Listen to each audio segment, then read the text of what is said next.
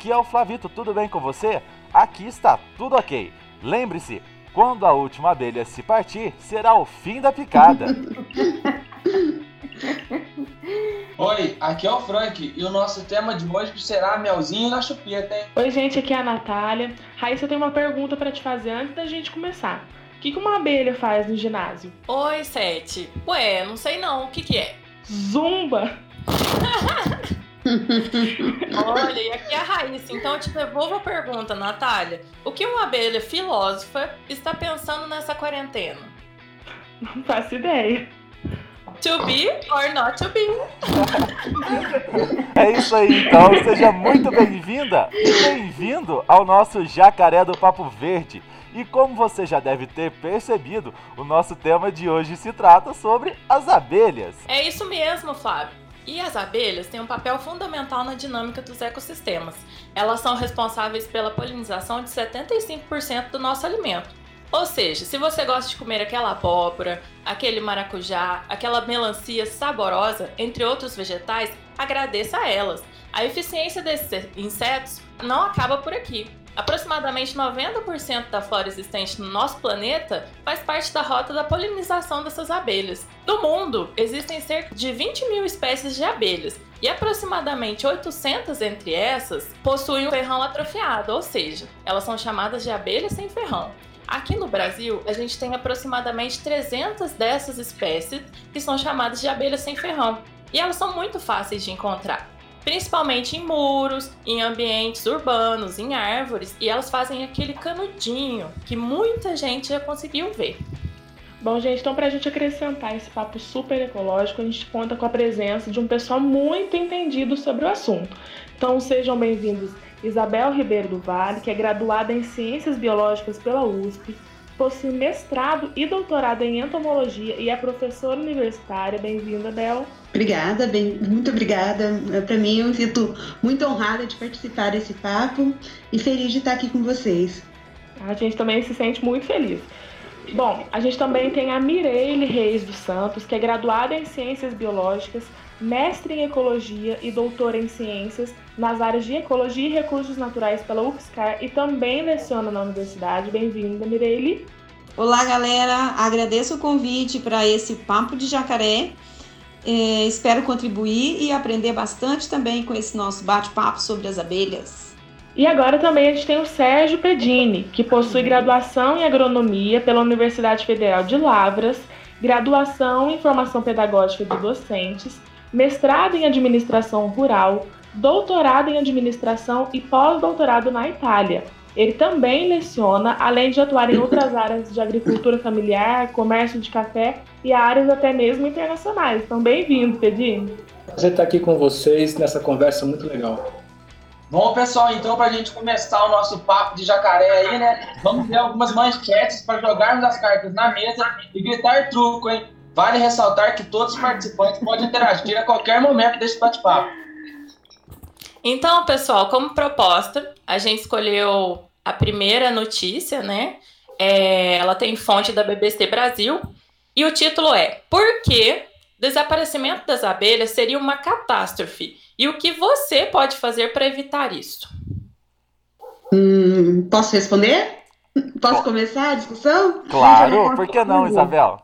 Olha, é, as abelhas, é muito interessante assim a, a construção dela na, no planeta Terra, porque ela veio e evoluiu junto com as angiospermas, que são as principais fontes de alimento mesmo para todos os animais. Então, a existência das abelhas e dos animais terrestres, elas são, são muito assim, dos outros animais terrestres, são muito vinculadas assim. Então, se a gente pensa em abelha, a gente tem que pensar no alimento, no fruto. E sem ele a gente não consegue sobreviver. Então, as abelhas são essenciais. Então, a gente tem que cuidar mesmo da existência delas. Se a última for, a gente, como você mesmo disse, sabe, a gente está perdido. E aí, dentro dessa questão, o que nós podemos fazer? Uh, acho que, primeiramente, precisamos começar a plantar flores. Plantar, plantar flores para as abelhas e também revemos alguns conceitos, né? No sentido de reestruturarmos a nossa forma de vida, nos espelharmos, talvez, na sociedade das abelhas, que funcionam em perfeita harmonia, para a gente tentar aí rever algumas formas de ação sobre a natureza. Verdade. E assim, é, como a Raíssa disse anteriormente, é comum a gente ver esses coninhos de abelha pela cidade, em árvore, em muro. É fácil, Isabel ou Mireille, criar esse tipo de animal, por exemplo, no quintal da sua casa? É bem, é bem fácil mesmo, porque é bem fácil. Na verdade, eles se criam, né? Elas, as abelhas, a gente está convivendo com muitas abelhas assim. Então é um animal silvestre que se dá muito bem no meio urbano. Então elas procuram qualquer oco de, de muro e coisas assim e acabam uh, habitando ali. Na praça mesmo, se a gente anda aqui na Praça de Poços de Caldas, a gente vê que muitas árvores abrigam é, colônias de diferentes espécies de abelhas nativas, abelhas sem ferrão. Então, é um, um organismo que dá para você ter muito bem no seu jardim. E é o que eu falo, é um bicho que você tem, mas é um bicho solto, né? Ele não respeita seus muros e tal. Você tem e ele, né, ele ultrapassa isso. Então, é, e você ajuda a ter mais flores, ajuda a ter mais frutos, então torna o ambiente melhor. Da questão dos coninhos, tem que tomar muito cuidado que a criançada adora macetar, né? Aquele tubinho que é faz no muro. Então, eu então, digo por eu mesmo, viu? Lá na minha casa, em Varginha, tinha, no quintal, tinha um coninho bem no meio da parede, onde eu jogava bola. Minha mãe não deixava jogar bola por nada. O gol tinha que ser do outro lado, porque senão acertava as abelhas dela e ela ficava um bicho. É, mas na verdade essa coisa da criança, eu acho que às vezes vem de um, um, me, um, um medo instintivo que a gente tem de abelha, né? E muitas vezes a gente vê o animal e, e, e, né, e quer eliminá-lo por medo de uma possível picada, de um veneno. É. E na verdade o que a gente vê que essas abelhas, como a própria Raíssa colocou, boa parte delas é inofensiva para gente, no sentido de, de, de nos picar e, e, aplicar algum veneno, né? É, e a, a, própria horta de casa, né, a horta construída na PET, ela já é um atrativo, como disse a Isabel, esses animais eles se criam. Então qualquer qualquer campo, qualquer cultivo, por menor que seja, já vai atrair esses animais para próximo da, da, da, gente, né? Legal, legal. E a gente tem visto também muitos cursos, né? Principalmente, acho que a Bel pode falar um pouquinho para a gente. O Torne-se um apicultor, né, Bel? Uhum. E, e é uma coisa muito divertida de se ter. Porque, na verdade, quando a pessoa pensa em ser um meliponicultor ou apicultor, pensa mais no produto, assim, mel, própolis e tal. Mas depois que você consegue, começa a conviver, é muito interessante a observação. Fica sendo uma coisa mais prazerosa, assim, às vezes mais pelo hobby mesmo, de você observar a vida acontecendo sem que a sua presença seja tão necessária assim, do que o próprio benefício, né? Então é interessante nos cursos que a gente oferece, porque às vezes a gente nem chega no objetivo de, de que a pessoa traga renda para ela mesma. Mas o objetivo de se apaixonar pela abelha é muito fácil. Assim, todos acabam se apaixonando, virando um defensor, querendo ter as suas colmeias perto de si para observar e falar, eu tenho.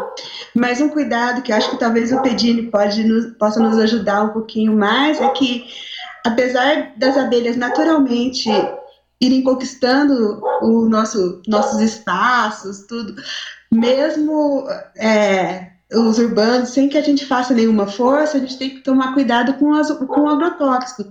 Então, a gente consegue destruir as abelhas indiretamente por outras ações nossas. Então, a gente fica nessa, nessa briga, né?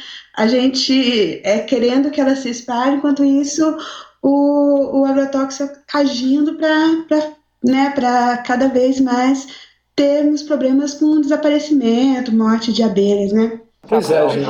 Posso comentar aqui então? Claro. Eu acho que, por enquanto, a gente só falou de boas notícias, né? Dos efeitos benéficos das abelhas. Acho que cabe a mim falar um pouco de más notícias, né? A gente tem.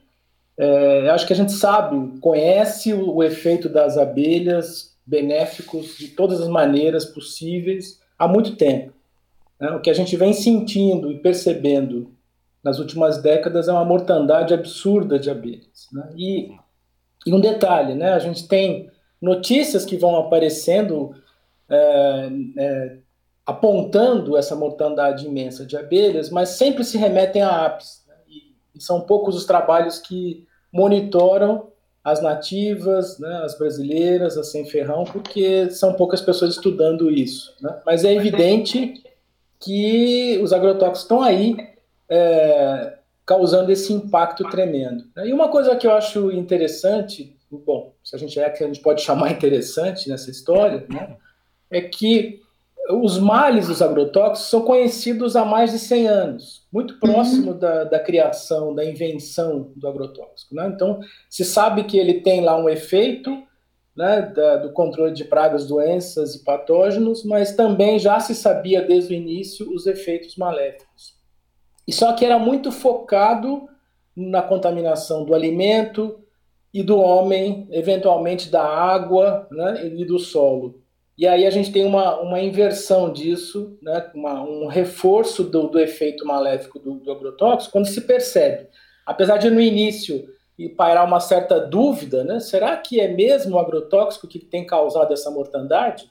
Né, alguns, alguns estudos apontavam eventualmente para poluição ambiental, para radiação, que não é o caso nosso, é, até um, um, um estudo, um, um, debate que eu fui na UFMG, tinha gente que apontava até para a possibilidade de ser as antenas de celulares que estavam lá é, causando um problema na, no, no, processo de orientação das abelhas. Né? Mas isso tudo foi superado e hoje se sabe com bastante é, confiança científica de que é sim o agrotóxico, em especial o fipronil. Eu acho que aí reside um grande problema. Né? A ciência sabe que o fipronil é um, é um inseticida né, é, extremamente tóxico para as abelhas. Né? No entanto, é largamente utilizado no Brasil. Né? Ele, é, ele é registrado para algodão, soja, batata, cana-de-açúcar, milho, carrapato bovino. Né? E nesse, nessa liberação absurda que a gente teve, foram quase 500 agrotóxicos novos em 2019, já mais de 70 uhum. este ano, né? É, três deles aprovados em 2019 têm fipronil no, no seu, como seu componente ativo, né? Ou seja, mais abelhas vão morrer. É. E a gente está indo contra a ordem mundial, né? Enquanto está todo mundo proibindo, e eles são proibidos em vários países, a gente está cada vez liberando mais, né? Como se fosse, sei lá, no, sem quase nenhum critério, assim, né? Tá remando contra a maré, né? Uhum. Se fosse só nesse quesito ambiental, ironicamente falando, estava tudo ok, né? Mas o Brasil vem passando por um período complicado que, em vários aspectos, a gente está indo contra é, o, o fluxo mundial, né? Não só no meio ambiente, mas também na questão política, econômica, entre outros vários fatores, né? Uma, uma questão só sobre os agrotóxicos. Como o Abel mesmo disse, né, o Pedinho estava falando, a gente está indo contra o, a Organização Mundial, por exemplo, assim, contra os outros países. Como que funciona a legislação que está em cima do, dos, agro, dos agrotóxicos para dar esse respaldo para o Brasil conseguir fazer essa legalização em massa de tantos inseticidas como esses, assim? Então, eu fazer um comentário sobre isso, é uma boa pergunta, sabe? É, como foi dito na minha apresentação, eu tenho muito contato com o pessoal da área de café. Né? E o que eu percebo nas conversas que eu tenho tido é que é, essa liberação absurda de agrotóxicos, né? apesar de, de, no senso comum, se achar né, que existe uma pressão dos agricultores no Ministério da Agricultura, né, em especial da bancada ruralista que faz essa pressão. É, isso não parece verdade, por mais incrível que pareça. Se você conversar, por exemplo, com cafeicultores um pouco mais modernos, que têm uma inserção no mercado internacional, né, que, que trabalham com diferenciação, cafés de qualidade, cafés especiais, eles estão extremamente revoltados. Eles não querem esse absurdo todo, porque é evidente que o mundo está de olho na gente.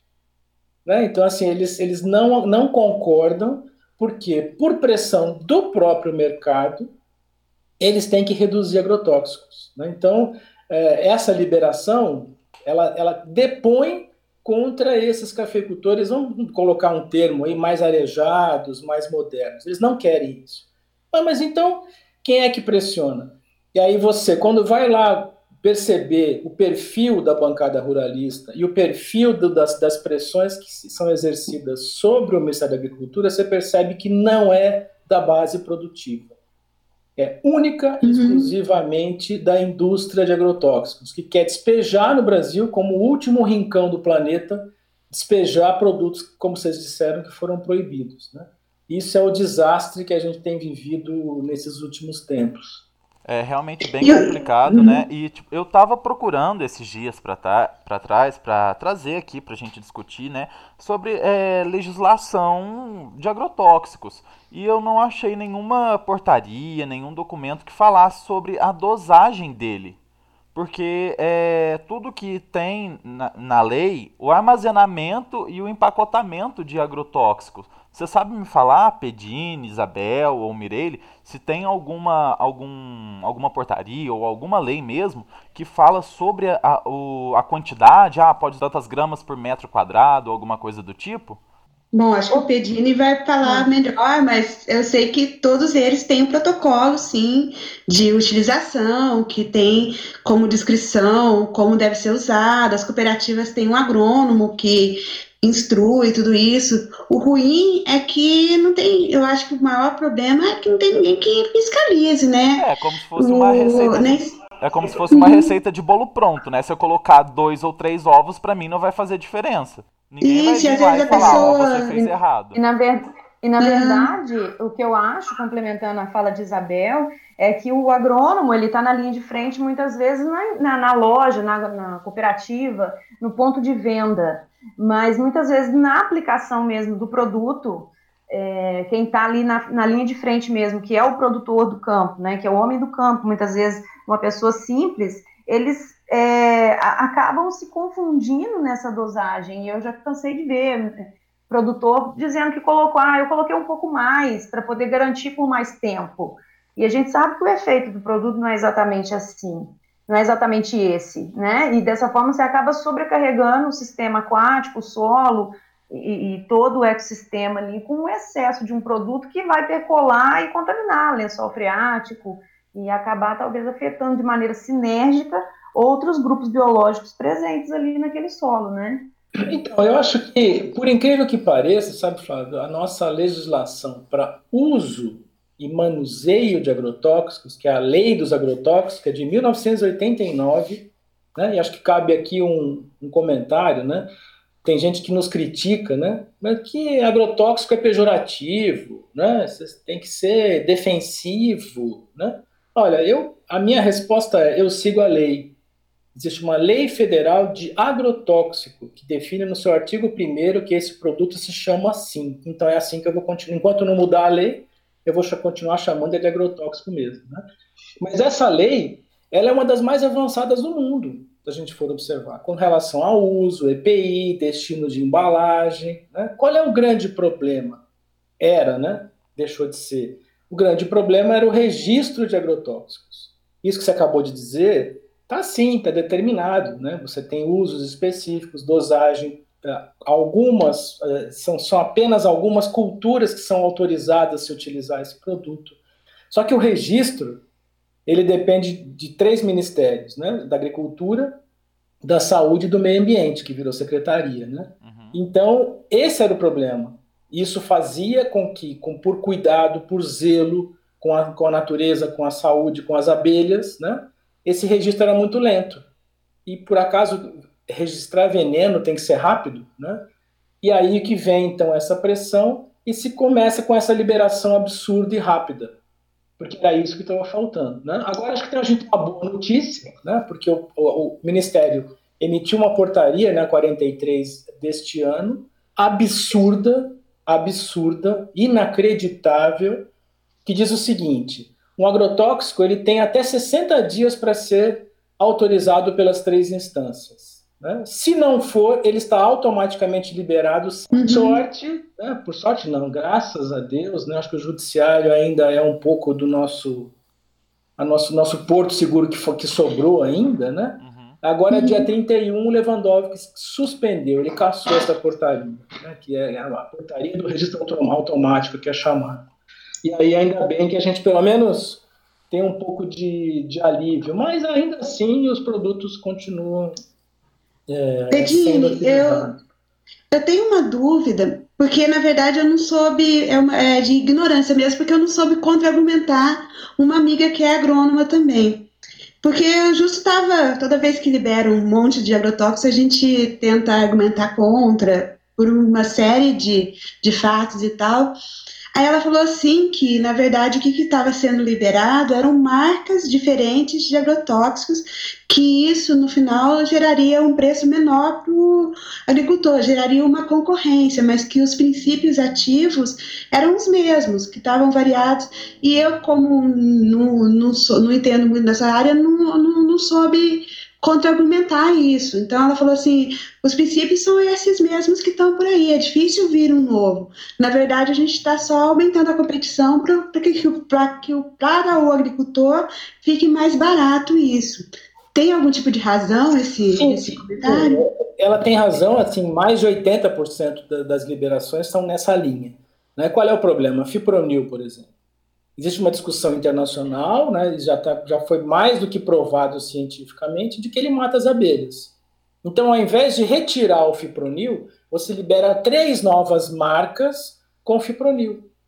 Né? Então, esse está sendo o problema. E, e, essa liberação vai só difundir, né? e aí, claro, a gente tem que tomar um certo cuidado, né? porque, lógico, todo mundo quer comprar alimento mais em conta. Né? Mas é assim que a gente vai reduzir custo de, de, de alimento, né? reduzindo o preço de agrotóxico. E o brasileiro já consome de 5 a 7 quilos de agrotóxico por ano, em média. A gente quer fazer com que isso suba para 10, para 12, para 15, numa contramão internacional, né, de que não quer, e, a gente, e o Brasil é um país agroexportador, né, então é, é, realmente absurda essa, essa postura de ficar liberando cada vez mais produtos. É, Pedini, e é, assim, no, dentro dessa linha que o Pedini está falando, a gente precisa pensar que existem outras alternativas para baratear custo de alimento, né? E também para reduzir o uso dos agrotóxicos e o impacto no ambiente. E aí que eu venho aqui defender um pouco a questão da educação ambiental, dessa abordagem de agroflorestas, dessas tecnologias verdes menos agressivas e que, de certa forma, favorecem as abelhas nativas né? Eu, vejo um grande problema é, nessa linha do tempo do processo de educação e educação ambiental no mundo e principalmente no Brasil, que é exatamente essa cultura hegemônica, né? De, de, de imposição. Isso, inclusive, na, na segurança alimentar, no uso dos agrotóxicos, né? Então, veja, a gente impõe um capitalismo, uma regra de oferta e procura para um item elementar da nossa saúde e sobrevivência, que é a alimentação. Então, nesse sentido, a gente precisa repensar algumas ferramentas, algumas tecnologias e até a nossa postura enquanto sociedade mesmo. Mirelle, você foi genial entrar nesse assunto, né? Que a nossa próxima pauta é a relação da educação. Que assim como a gente viu que é, essa área ambiental tem sido deixada de lado, a educação também tem sido deixada de lado. Então, o primeiro ponto que eu quero direcionar aí, isso a Bel pode, pode falar, o que, que é um meliponário, Bel? Ah, o meliponário é, é, é, difícil falar de uma forma muito séria, assim, sem emoção com, em relação a ele, porque ele é uma coisinha que é, cresceu, está crescendo, né? Surgiu de uma ideia eu, na verdade, sempre trabalhei com besouro, mas sempre tive uma quedinha pelas abelhas até chegar aqui no, no instituto. Aí eu lembro que falei assim, ah, lembro de conversar, não lembro quem que era o diretor na época, mas ah, dá um espacinho ali pra gente, pra gente, não vai ter custo nenhum e tal. Então, a gente começou a crescer e teve algum, a gente foi crescendo o, a quantidade de gente interessada também, de voluntários. E hoje é um espaço que é tão rico, né? De, é um espaço que a gente foge de vez em quando, quando está tudo muito estressante, a gente vai para lá e vê que as abelhas estão trabalhando bem, então o mundo é mais do que a gente só, né? Então a gente olha ali a, o espaço. e, e tem a calma. E é um espaço que funciona muito bem como espaço de educação, conscientização ambiental, que é o que eu sempre falo. Falar de abelha e falar de educação ambiental é muito fácil, porque você vai falar da abelha, você tem que falar da flor, falar da flor, você tem que falar do fruto, Sim. aí você fala do animal que vai comer o fruto. Então você já começa a dar essa interrelação rica que existe na natureza. E é interessante, porque você tem uma abelha, aí você vai querer plantar a flor. Então, acho que a abelha faz o ambiente ficar mais bonito. E então a, ali funciona concretamente. Então, a educação ambiental nesse espaço ali, vocês, né, tem, quem está falando aqui comigo participa bastante das coisas ali, é, é um espaço que você consegue é, educar concretamente ou fazer visualizar concretamente o, a importância que tem os diferentes elos assim de um meio ambiente. Então é bem bacana mesmo. E, Mirelle, pensando naquilo que você falou sobre a educação ambiental, a gente sabe que a gente viu que o meliponário tem uma grande importância para a preservação ambiental. Mas qual que é a importância sobre o olhar educacional desses espaços? Porque a gente sabe que tem algumas escolas que têm jardins botânicos, outras meliponários, jardins sensoriais e até mesmo pequenos zoológicos. Então, como que isso contribui para a formação dos alunos? Nós temos ferramentas, nós temos muitas, né, para a prática da educação, principalmente da educação ambiental. Né? A educação ambiental, na verdade, ela é, uh, eu vejo ela como uma vertente, né, da sustentabilidade. Ela é uma das dimensões e esses espaços, eles são ambientes em que a gente consegue resgatar esses elos do ser humano com a natureza, né? Uhum. Porque, na verdade, o que, o que eu vejo que nós precisamos efetivamente é resgatar esses elos. Porque a gente não é capaz de cuidar daquilo que a gente não conhece, né? Esse é uma, um jargão muito utilizado que, no, com o qual eu concordo bastante. A gente precisa partir é, para além do comportamento, da mudança de comportamento. A gente precisa mudar atitudes, na essência, transformar valores.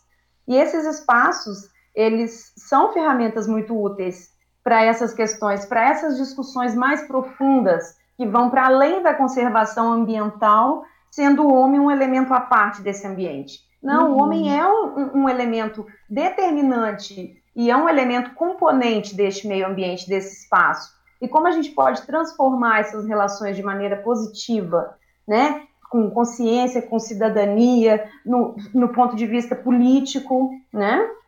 Então, eu acho que, que para além dessas questões mesmo, mesmo de olhar para o ambiental, a gente tem que olhar para o humano, porque assim a gente consegue realmente fazer a transformação.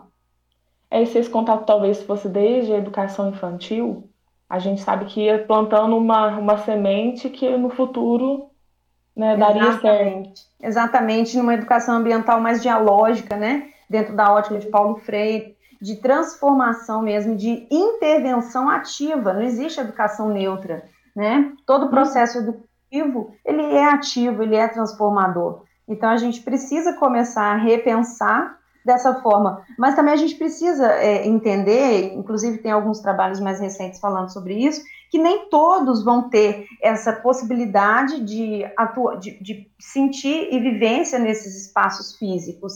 E que ferramentas e tecnologias mais recentes também têm se demonstrado é, bem eficazes é, para a prática da educação ambiental. É, ferramentas eletrônicas, e-learnings, e, e, as crianças têm respondido de maneira positiva. Então, é possível sim a gente promover uma transformação social a partir de ferramentas didáticas. Né? Ainda mais com abelhas, porque é, abelha sem ferrão, por exemplo, é um animal que não oferece risco nenhum para a integridade da criança. Então, se, se, uma escola de educação infantil é, tiver um espaço, um espaço de horta, de jardinzinho, tentar cultivar é, abelhas sem ferrão naquele lugar para incentivar é, a conscientização e também o aprendizado das crianças, porque elas vão aprender muito mais na prática, observando Exatamente. ali também, tendo é, essas abelhas no seu ambiente escolar, do que só falando, né? Sim, e, Flávio, eu também acho válido que eu acho que um dos inimigos dessas abelhas nativas seria o desconhecimento, né? Porque muito, muitas pessoas que a gente conversa não sabem o que é uma abelha sem terrão. E eu posso falar que eu já tive aula com a Mireille de educação ambiental e eu comecei a ver um, é, como um todo, né, Mireille? Porque educação ambiental não é a gente. A gente sempre tem aquela visão de, ah, eu vou fazer uma horta ali, ou então, ah, eu vou fazer um espaço só na minha casa. Mas a educação ambiental está envolvido com o social, né? Sim, a gente precisa sair dessa ilusão pedagógica, né? De, de horta, de, de resíduos sólidos e ir para além disso, né? Ir, pra, ir mais profundamente nos pilares da sustentabilidade: segurança uhum. alimentar, política, economia, né? Sociedade, economia local. E as abelhas elas oferecem essa possibilidade de perspectiva é, integradora desses componentes, né? Da sustentabilidade. A gente precisa começar a pensar sobre esse aspecto e agir, né? Mais que pensar, agir Sim, nesse sentido. Então, eu acho que dá para discutir várias coisas, não só o ambiental, porque eu lembro de dar um trabalho para os meninos do médio e o menino odiava biologia e, sei lá, eles tinham que falar de um animal que eles gostavam muito. E o menino escolheu a abelha, mas odi odiando qualquer coisa que se mexa, que, que tenha cheiro, né? Aí, aí ele falou assim: eu escolhi por causa do, do hexágono ali que, que, fazem os favos, e é perfeito, porque é o jeito melhor de. Então, assim. É, eu, eu acho que as abelhas são fantásticas também para você não só inserir o tema ambiental, e aí discutir agrotóxico, discutir a, toda a coisa humana, é, a, a, questão econômica mesmo, porque ao usar o, ao você usar muito agrotóxico e, e causar desaparecimento, morte, diminuição de abelhas, você está destruindo o trabalho apícola, que eles estimaram assim, se a gente for pegar, pagar uma pessoa para fazer tudo que as abelhas fazem, a gente faleria em um dia, dois. Então é um trabalho silencioso que está sendo realizado e que a gente não teria dinheiro para pagar e a gente está matando esse trabalhador porque ele não, não grita, né? E então assim é muito rico que a gente pode trabalhar com as abelhas. Então a gente não precisa nem é interessante ter, sim, cada escola ter o seu e usar como um instrumento para ensinar vários outros conteúdos. Legal, né? Fábio, eu, eu conheci na, na Itália, nesse período que eu fiquei lá, uma experiência bem interessante no norte da Itália, que eram é, algumas escolas que tinham as abelhas, né, mas nem tanto quanto como educação ambiental, mas como bioindicadores. E é muito legal esse trabalho deles, porque o que eu vi lá em Bolonha, eles usam a abelha como bioindicador de todo tipo de contaminação ambiental, né, de radiação e agrotóxica, evidentemente, né, a um custo muito baixo comparado com outros equipamentos que tentam monitorar isso com áreas. Né? Bacana. Né? É muito legal. E eles vão analisando as abelhas mortas, fazendo análise laboratorial e, e usando isso como um indicador. E lá no, nos, nos, documentos que eu vi, eu achei interessante que é, em 86, 1986, né, já existia isso, e eles, é, de repente, começaram a perceber, primeiro, uma movimentação enorme das abelhas e uma mortandade imensa, sem ter a menor ideia do que estava acontecendo. E aí depois eles vieram descobrir, né, porque a então União Soviética estava escondendo, era Chernobyl. Né? Quer dizer, a onda radiativa estava tá chegando na Europa e eles perceberam isso antes, né? quer dizer, sem explicar, evidentemente, mas perceberam isso antes de ele Ai, que legal. Eu acho que esse é um trabalho muito legal que de repente podia ser replicado por aqui, né? de, uhum. de fazer, usar algo que é inerente da abelha, que é um bioindicador. Né? E também para terminar, comentar aí sobre a atividade agrícola, isso também é muito interessante, a gente fala muito do café, né, porque é da nossa região. O café é uma planta de polinização cruzada. No entanto, já se detectou que até 8% é de autopolinização. Né? Ah, é pouco. 8% de graça, né? entre aspas, né, né Isabel? É, um, é uma trabalhadora que está ali e pode uhum. elevar essa produtividade de café em 8%, ainda te dando mel em troca. Né? Quer dizer, é realmente algo subestimado, né, que uhum. a gente está deixando de lado algo tão importante. Verdade. Só completando o que Isabel falou a respeito das trabalhadoras gratuitas, né? Alguns desertos verdes, né, como são conhecidos, que são essas monoculturas da amendoeira, principalmente, o pessoal já vem pagando polinizadores artificiais, né? Eu estava outro dia assistindo uma palestra no TED Talk de uma pesquisadora, Marla Espiva, é onde ela fala o porquê que as abelhas estão desaparecendo, e aí ela mostra é, profissionais já sendo contratados, pessoas, humanos sendo contratados para polinizar uh, esses cultivos de amendoeiras em grande escala, porque as abelhas não conseguem mais se estabelecer nesse monocultivo em, em larga escala, né? Então, elas são trabalhadoras silenciosas, sim, que precisam ser respeitadas, porque na falta delas, nós teremos que cumprir esse papel. E a gente sabe que a gente não vai cumprir com a mesma eficiência, né? Então, só uma colocação para complementar. É, realmente. Então, assim, agora, para colocar um pouquinho de fogo nesse nosso papo aqui, o Franklin trouxe uma notícia, assim, super tranquila para vocês discutirem, tá? Lê aí pra gente, Franklin. É, então, é uma notícia que está aí vinculada com a nossa ministra da Agricultura, e é uma notícia recente, agora de 21 de fevereiro desse ano. E o que, que essa ministra disse? A ministra Tereza Cristina, ela disse: agrotóxico é igual remédio, não se usa por querer, mas por necessidade.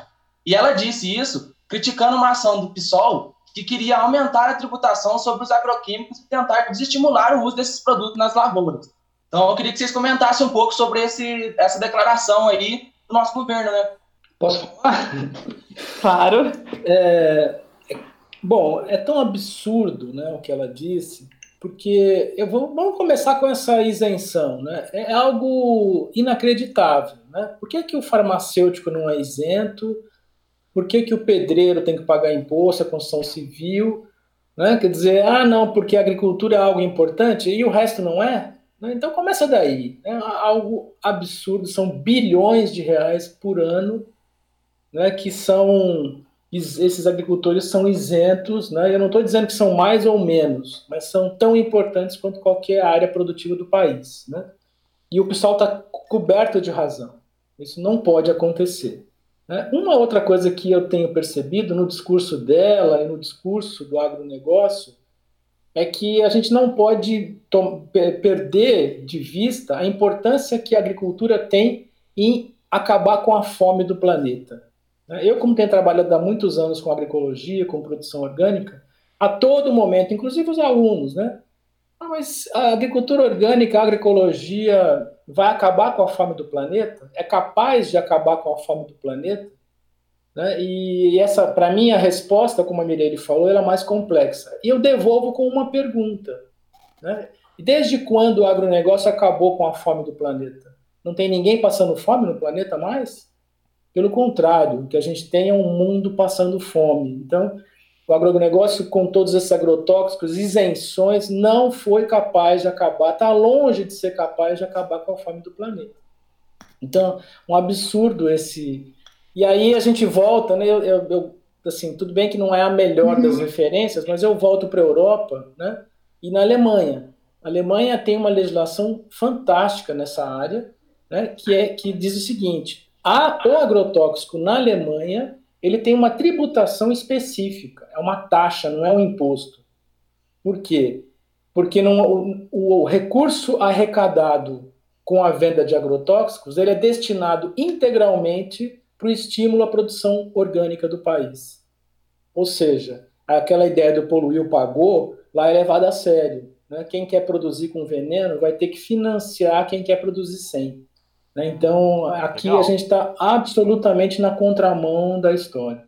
Pedine, pegando um gancho no que você falou, aqui, ao contrário, para você certificar um orgânico, torna-se algo quase impossível, porque os seus vizinhos quase todos utilizam o agrotóxico em larga escala. E às vezes um pequeno produtor ele é engolido por um latifundiário do lado que utiliza como água né, o veneno na sua lavoura. Exatamente. Sabe, sabe como é que funciona isso? Aqui no Brasil, se você é produtor orgânico, você que tem que fazer uma barreira, né? Você que se isole, porque se eventualmente aparecer um resíduo naquilo que você está vendendo, você é penalizado, pode ser até multado. Né? Na Europa, a legislação 2091 de 92 é muito clara nesse sentido. Quem tem que fazer barreira é o convencional. ele é que não pode contaminar a sua produção. Né? Então, você vê como é que há uma inversão de valores. Inversão né? completa. Lá, se você for orgânico certificado, você avisa automaticamente seu vizinho e ele que faça a barreira. Porque ele sabe que se porventura ele contaminar a sua produção, ele vai ser autuado, vai ser multado e penalizado. Aqui não. Aqui é o produtor orgânico, coitado, é que você falou, às vezes o produtor de café, ele tem lá meio hectare, se tirar a barreira não sobra nada. Né? Então, é uma inversão de valores. Exatamente.